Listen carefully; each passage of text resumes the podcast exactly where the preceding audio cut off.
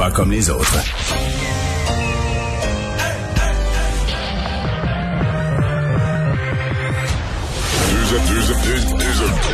Deux animateurs cohérents, deux visions différentes.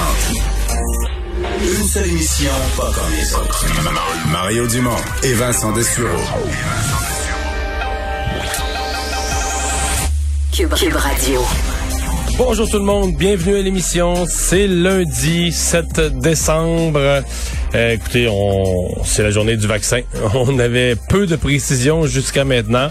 Euh, on en a plus. La combinaison d'une conférence de presse de M. Trudeau juste avant dîner et d'une conférence de presse qui est encore en cours. Le Christian Dubé, le ministre de la Santé, cette fois au Québec, qui répond aux questions des journalistes présentement. Mais donc, la combinaison des deux nous donne une bonne idée. C'est lundi. C'est Alexandre Moranville-Ouellette qui est là. Salut Alex. Salut Mario. Et ben, résume-nous un peu ce que ça nous donne pour les gens qui n'auraient rien vu, le portrait de la situation des vaccins. Mais ce qui est très rassurant, c'est que du côté du gouvernement du Québec, on assure qu'on va être capable de déployer là, des vaccins. On pourrait même en déployer beaucoup plus, dit-on, vacciner beaucoup plus de personnes. Tout ça, ça suit l'annonce, tu l'as dit, de Justin Trudeau aujourd'hui, que le Canada va recevoir 249 000 doses de vaccins de Pfizer, le premier vaccin qui avait été annoncé d'ici la fin du mois de décembre. Donc ce mois-ci, les premières livraisons qui pourraient venir aussitôt que la semaine prochaine. faut encore attendre l'approbation de Santé Canada. une petite livraison, là. Ouais. Qu- 4000 vaccins, 2000 personnes. Ouais. On pourrait l'avoir dès la semaine prochaine, donc on commencerait à vacciner en même temps que les autres. Absolument. Puis c'est certain qu'ici au Québec, ça se traduirait. On dit là à peu près 28 000 Québécois qui pourraient être immunisés d'ici la fin du mois, euh, dit-on. Évidemment, c'est les gens plus vulnérables qui vont être euh, immunisés en premier, les gens qui sont dans les CHSLD, ainsi que le personnel de santé qui s'occupe d'eux. On dit comme ça qu'on pourrait là, réduire de beaucoup euh, l'impact de la pandémie au Québec, surtout les décès, les hospitalisations, vu que c'est les personnes âgées qui sont plus vulnérables et qui développent le plus souvent des complications de santé. Idem pour les gens Hmm. qui les accompagnent. On veut évidemment pas qu'ils soient contaminés euh, de facto. Bref, on connaît aussi un peu mieux l'ordre dans lequel les gens vont être immunisés aussi. Le suite à ces personnes-là, donc je disais en CHSLD, il va avoir les Mais ça, c'est la première décision qui a été prise. Là, on met la priorité sur les résidents des CHSLD. sachant les catombes qu'on a vécu C'est ça, devant le personnel de la santé. Exact. Le personnel de la santé, c'est 325 000 travailleurs. Quand même, hein, le chiffre me fait sursauter. On dirait que je, je l'avais pas en tête. Euh, ça, c'est 325 000 Québécoises et Québécois là, qui travaillent dans le milieu de la santé, qui vont être ciblés par la suite. Après ça, on parle des personnes en résidence privée pour aînés, les gens qui vivent dans des communautés éloignées, les nations autochtones, entre autres. là, il y en a dans des communautés éloignées. On sait à quel point ça peut faire des ravages quand il n'y a pas euh, d'hôpitaux qui sont prêts. Après ça, les personnes âgées par groupe d'âge décroissant. Puis je pense que tu as même plus de détails Non, c'est les- ça, c'est les, euh, enfin, les 80 ans et plus, les 60 à 79 ans, les 60 à 69 ans.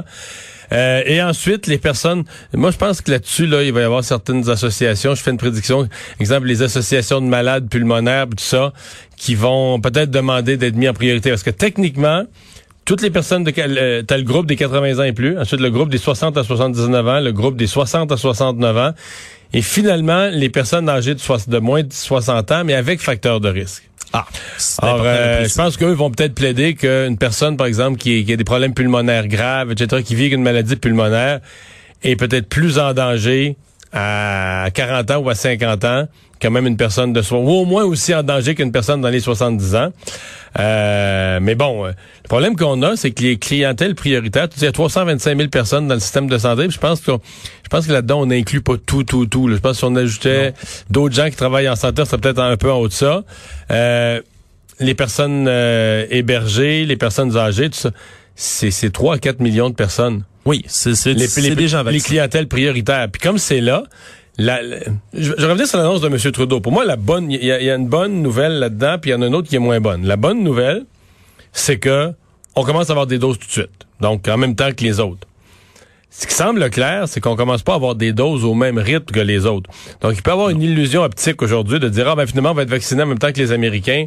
Non, les Américains ont toujours pour le plan, d'autres là que, je veux dire, au mois de mars, euh, ils vont être largement vaccinés, puis en mai, euh, juin, tout va être fini.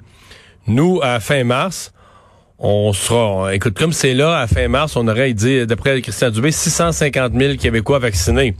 Environ, oui. Euh, c'est pas beaucoup, cela. C'est, c'est, c'est, c'est le quart, même pas. C'est un cinquième des clientèles prioritaires. c'est sûr que ça sera pas suffisant. Puis quand on sait que le, taux qu'on veut atteindre dans les vaccins, c'est à peu près 70% de la population pour que ce soit d'une grande efficacité, dit-on, pour les vaccins, c'est sûr que ça sera pas suffisant à ce moment-là. Puis qu'on risque, là, tu, tu l'utilises souvent, cette, euh, cette euh, euh, constatation-là, on va commencer à gratter un peu, à graffiner le jour où on va voir ben, que ben, d'autres pays sont immunisés largement, puis pas nous ici. Pour moi, M. Trudeau a réglé aujourd'hui la question du quand est-ce qu'on commence? Puis elle est, la réponse est rassurante, on commence en même temps que les autres. Mais il n'est pas réglé la, la, la, question du...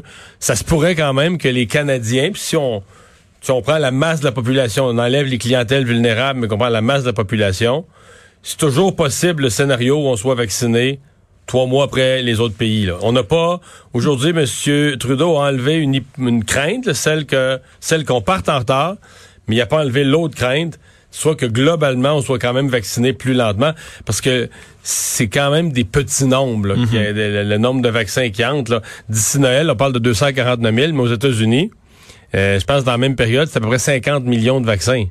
Oui, c'est beaucoup de vaccins. C'est sûr qu'ils ont une plus grosse population, mais même là, le pourcentage est, beaucoup plus haut. C'est ça. La proportion est beaucoup plus haute. D'après moi, je vais être vacciné tard, Mario. Je pense, je pense que je suis vraiment pas prioritaire. Je pense que je suis très, très, très, très, très, très, 24 ans, 25 ans en pleine santé, là, d'après moi. Ça m'étonnerait. Prends, prends-toi un numéro. Ouais, je vais prendre un numéro. Je vais être, euh, je vais être patient. La bonne nouvelle, comme je disais tout à l'heure, quand même, c'est qu'au Québec, il semblerait que même si on avait un plus grand nombre de doses tout d'un coup que demain matin, il y a d'autres doses qui arrivent, nouvelles personnes dans un vaccin, on en reçoit d'autres, ben, le vaccin contre l'influenza, contre la grippe, semble avoir donné là, une bonne pratique au système de santé québécois.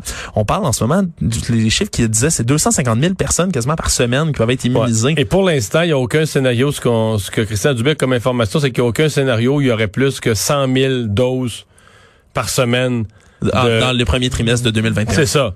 Donc, on est très, très, très en bas de ce qu'on est capable de faire dans une simple campagne comme la grippe. Oui, exact. Par contre, les vaccins sont un petit peu plus compliqués à manœuvrer, à manipuler. C'est sûr. Surtout celui de Pfizer, qui, est dans ce cas-ci, qui, on se rappelle, doit être stocké à des températures bien au-dessous de zéro. Là, on parle de moins 70 dans certains cas, degrés Celsius. C'est très, très froid. Ça prend des congélateurs. Mais il y a une autre limite qu'on n'avait pas dit. À cause de ça, le vaccin de Pfizer, il y a un nombre limite de fois où il peut être transbordé d'un véhicule à l'autre. On parle de quatre fois. Ah ouais. Hein? Ouais, donc c'est pour ça qu'il va être livré. Euh, ben probablement que ça vient avec la chaîne de froid là, tu sais. Donc euh, c'est pour ça qu'il va être livré par Pfizer. Contrairement aux autres, il sera pas livré dans un entrepôt canadien. Pfizer va livrer directement dans les, les, les, lieux. Donc, exemple, au Québec, il y aura un entrepôt québécois, il va livrer directement. Mhm. On saute l'étape. On saute l'étape de la logistique fédérale. Mais Christian Dubé annonçait tout de même là, que sont déjà acquis les congélateurs là, qui sont nécessaires pour stocker ces doses-là. Donc, 100 euh, 000 personnes par semaine dans le premier trimestre de 2021. On pourrait là, en faire facilement plus haut. Puis la pratique qui est bien, là, on parlait de, je parlais du vaccin contre l'influenza, c'est que c'est en période de pandémie, cette vaccination-là. Là. Ça, ça tient en compte ce chiffre-là de gens vaccinés qu'on respecte la distanciation sociale, qu'on respecte les mesures, que les gens sont masqués quand ils rentrent. Donc, c'était une partie inquiétante, dira-t-on, là, parce qu'on se souvenait de la grande campagne de la H1N1 où on entassait les gens comme des, des, des bestiaux, là, littéralement, pour se faire vacciner. Disons que c'est plus possible maintenant. Mais on, peut voir que la, machine est, bien huilée, elle est prête. Il manque juste un grand nombre de doses à, injecter dedans. Donc, euh, ben à suivre, euh, Monsieur euh, Trudeau qui était quand même très content ce matin là d'annoncer qu'on aurait des, on commencerait à avoir des doses en même temps que, en même temps que les autres. Évidemment, tout ça, là, on parle de la semaine prochaine. Tout ça est soumis à l'approbation par Santé Canada du vaccin. Là. Ouais. Ça, pourrait, dit-on, ça pourrait avoir lieu dès cette semaine. Ouais. Mais moi, je pense, c'est drôle, j'ai l'impression que Santé Canada, puis la FDA aux États-Unis, ils vont se coordonner, peut-être sans s'en parler ou en s'en parlant, mais moi, je m'attends à ce que dans le même 48 heures, mettons, dans le même deux jours, là, on ait l'approbation du vaccin des deux côtés de la frontière, aux États-Unis et au euh, et au Canada. Ça peut sembler louche si, si c'est pas coordonné effectivement. Puis je pense avec les gens qui ont certaines réticences à prendre un vaccin, on ne peut pas lésiner là-dessus. Euh, nombre de cas quotidiens aujourd'hui, donc c'est moins haut que ce qu'on a vu en fin de semaine, mais c'est quand même en haut de... de... Donc ça représente quand même une montée par rapport à la semaine dernière. Maintenant. 1577 cas supplémentaires aujourd'hui, 22 nouveaux décès, 40 nouvelles personnes hospitalisées. Donc non, ça continue à monter. Surtout les hospitalisations. C'est Surtout les hospitalisations. ouais, on est rendu à 818 personnes qui sont hospitalisées en ce moment au Québec. Parce que l'air de rien, euh, on nous disait que le, seuil où le système de santé commençait à craquer, c'était 1100. Fait qu'il y a un mois, on disait, oh, on est encore juste à 500, on n'est même pas à moitié du seuil. Mais là, quoi, t'as 818 ce matin, là? 818, puis ça vient de monter de 40. C'est Ouais, combien de jours? Puis on parle d'une journée, là, On 24 arrive, heures. vite, on arrive vite au 1000, là. On va arriver vite aux 1000. On comprend pourquoi le gouvernement multiplie les appels à respecter la distanciation, à ne pas se rassembler à Noël. Puis Christian Dubé l'a dit tout à l'heure dans la conférence, là, il va y avoir beaucoup d'autres décès. Puis il le répétait une deuxième fois, beaucoup d'autres décès. Donc, c'est certain, ça va pas s'alléger tout de suite. Va falloir attendre, oui, le vaccin, mais il va falloir continuer à respecter les mesures déjà en place. Et donc, un groupe d'universitaires qui, basé sur ce qu'ils ont vu des derniers jours, euh, lance une espèce d'appel à un... Moi, ce matin, j'ai parlé à Luc Godbout, qui est pas un spécialiste en santé, qui est un spécialiste en fiscalité et en économie, mais il y a dans ce groupe d'universitaires autant des spécialistes de l'économie que des spécialistes des sciences de la vie. Et ils disent, ben, il faudrait profiter du temps des fêtes. là. Déjà qu'il y a beaucoup de choses qui sont arrêtées, il y a des gens qui arrêtent de travailler, les jeunes vont plus à l'école. En profiter pour faire une espèce de gros, euh, gros arrêt, une grosse pause euh, générale au Québec, un peu comme le confinement du printemps passé. Mhm. Quelques 80 experts, tu le dis, à la fois de la santé, à la fois de l'économie, qui veulent enlever justement de la pression sur le réseau de la santé. On parlait du fameux 1000 il y a quelques instants. Euh, on veut évidemment stopper le plus possible dans ces traces-là euh, la propagation du virus. Puis ils veulent également agir sur l'économie. Tu l'as reçu justement, Luc Godbout, ce matin, expliquait que la période des fêtes est opportune, entre autres, pour un confinement, hein, parce que ça pourrait permettre justement de faire cette espèce de répression-là. La tendance à la hausse en ce moment du nombre de cas quotidiens, là, ça permet d'indiquer clairement là, que les rassemblements Ouais. pendant les fêtes, même si c'était complètement interdit, même si personne se voyait, et on s'entend, je ne crois pas que c'est ça qui va arriver, mais même si tout le monde respectait ça à la lettre, ça sera pas suffisant, fort probablement. Bref, le collectif... Mais, mais moi, je trouve que le collectif, c'est- c'est logique leur affaire. C'est-à-dire que c'est vrai qu'au fait, c'est comme, tu- faut que tu fasses, faut que tu fasses quelque chose, faut que tu prennes une mesure. Alors, comment tu peux avoir le maximum d'impact avec le minimum de, de dégâts là, ou de nuisances à l'économie, mais de profiter d'une période où déjà beaucoup de choses sont arrêtées. Les... Parce que faut voir que l'alternative, c'est d'être obligé de faire un- une espèce d'arrêt. Euh, couper le cours, couper le, le- le circuit en janvier C'est beaucoup plus dommageable. beaucoup plus dommageable. Donc, moi, à mon avis, de profiter des fêtes, demander un maximum. Maintenant, là, euh, ce que ce groupe-là ose pas faire, et ça, sur quoi ils ont pas réussi à s'entendre, c'est qu'est-ce qu'on ferme? Par exemple, est-ce qu'on ferme les commerces? Euh, Est-ce qu'on ferme les, les, ben, les commerces non essentiels? Euh, Est-ce qu'on ferme les centres commerciaux? Est-ce qu'on ferme les centres de ski où les gens ont prévu, parce qu'on a dit quand même que les sports d'hiver seraient permis, il y a bien des gens qui doivent s'en promettre pour le temps des fêtes, qui vont dire on a juste ça à faire. Euh, donc, eux, sont allés sur le principe, mais ils n'ont pas voulu nommer. euh, Puis comme quand tu fermes les entreprises, mais là, on le sait, il y a des entreprises qui vont dire, nous autres, pour deux semaines, là, tu sais, certains types d'équipements, certains types de machines, exemple, quand tu travailles dans les produits chimiques, tout ça, c'est quand tu arrêtes, là, faut tout que tu nettoies la machinerie. Ça peut prendre, mettons, une semaine l'arrêt. Puis une semaine le redémarrage. Dans l'alumi- dans l'aluminium, c'est des mois. c'est des mois. Je pense c'est un mois l'arrêt, un mois le redémarrage. Donc tu peux pas arrêter pour deux semaines. Là.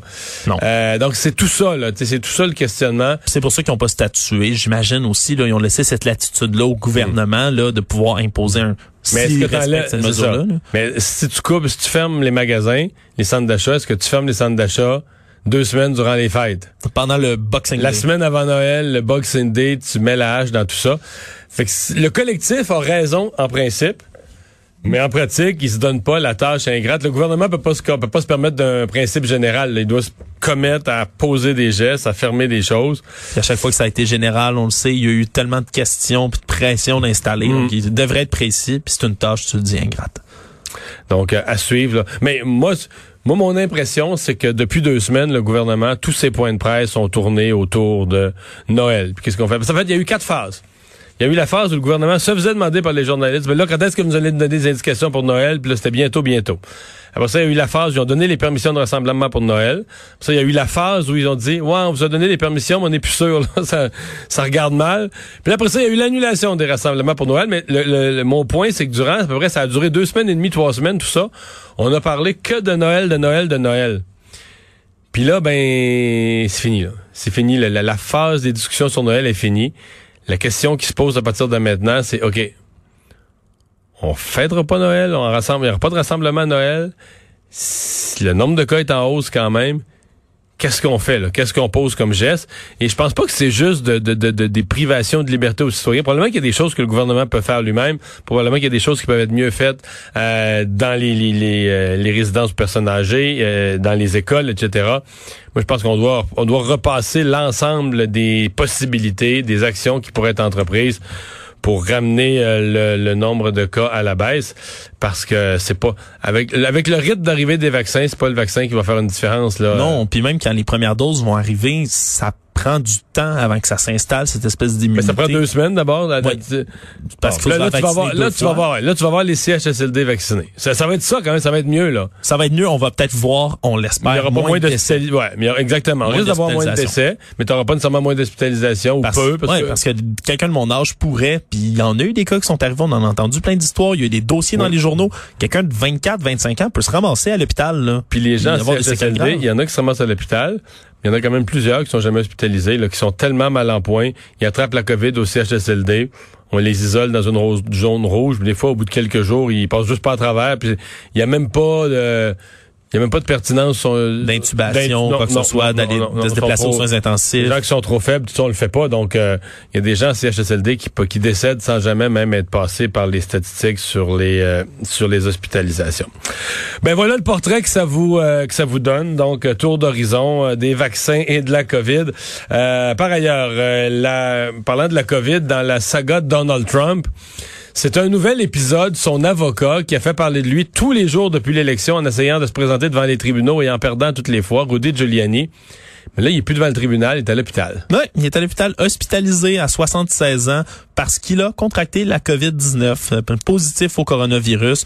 Donc, euh, lui qui était aux avant-postes, là, vraiment, euh, le fer de lance, si on veut, les contestations juridiques de Donald Trump, qui pendant la fin de semaine, Mario, n'ont pas essuyé plus de, de succès qu'avant. Même aujourd'hui, là, il y a une juge fédérale dans l'État du Michigan euh, à qui on demandait Ils en ont perdu deux autres le vendredi, samedi. Exact. Ouais, on est rendu là, on, compte de ce matin, à moins qu'il y en ait eu d'autres dans la journée que j'ai pas vu, c'est 47 défaites, 47 cas perdus pour sur le 48. sur 48. Donc vraiment, ça, ça, ça s'enligne pas très bien pour eux. Puis d'ailleurs, la juge fédérale ce matin qui disait, ce dossier illustre bien l'expression, le train est passé littéralement, puis elle était dans un jugement complètement cinglant. Elle disait que le peuple avait parlé, que dénoncer des allégations de fraude basées sur des spéculations, des conjectures, c'était complètement débile. que non, vraiment, encore une fois, là, au moins, il semblerait que les juges ne, ne bronchent pas devant les contestations judiciaires, même que le recomptage au Wisconsin a donné 87 voix supplémentaires à Joe Biden. Donc, euh, ça fonctionne pas mieux de ce côté-là non plus. Ça, je pense que Trump a dépensé 3 millions pour obtenir ce recomptage-là. Ah oui, au grand frais, au grand frais des républicains. de l'argent, d'ailleurs, qui siphonne dans les poches de ses supporters directement qui manipulent, qui, leur qui manipulent en leur disant que l'élection est loin d'être réglée, tout est encore possible. Mais 87 euh, de votes de plus pour Biden, ça aurait pu être 87 de plus pour euh, Trump. Ça n'aurait rien changé. Non, mais on s'entend que c'est... Au Wisconsin, mon souvenir, c'est que l'écart était de plus de 10 000 votes. Là. Oui, c'était élevé. 10 000 quelques cents. Je veux dire, un recomptage, tu, trouves des erreurs sur un bulletin, tu dis, ah, ce bulletin-là, il aurait dû être annulé, il y a un barbeau. Mais, tu comprends? Puis il y en a des deux bords. Mais tu peux pas revirer 10 000 votes sur un recomptage. Aurait, qu'il y en aurait 10 000 de plus pour un parti que pour l'autre, où l'électeur a fait une erreur, un barbeau, un trait de crayon, tout ça. Voyons, t'en annules des deux côtés, ou t'en... Des fois, si tu vas en réaccepter qu'il avait été annulé, tu dis, oh, a pas de raison, celui-là a été annulé, mais il n'y a pas de raison. Mais dans tous les cas, t'en as dans les deux camps, t'en as dans les deux partis.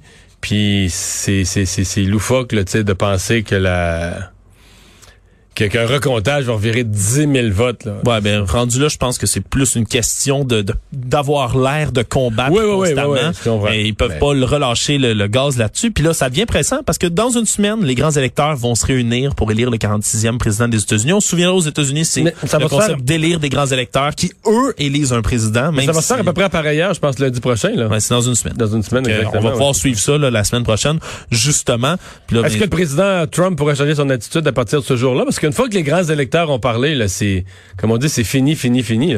Ben, c'est censé l'être, mais je pense que... Ça l'est déjà, tu vas me dire? Oui, ça, l'est déjà. Mais, ça va l'être plus.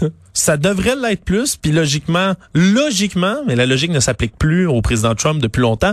Logiquement, ça devrait être fini. Mais on peut croire qu'il va continuer à poursuivre son combat encore et toujours là-dessus. D'ailleurs, samedi, on tiendra le Victory Rally. Oui, il y a eu lieu en Georgie. Il a eu lieu en Georgie. Là, il y avait moins. soir. La COVID, là, la, la pandémie est aux États-Unis encore dans, pire que durant Ah, c'est la pire que camp- jamais. pire que durant la campagne électorale. Ils sont à 200 quelques mille cas par jour.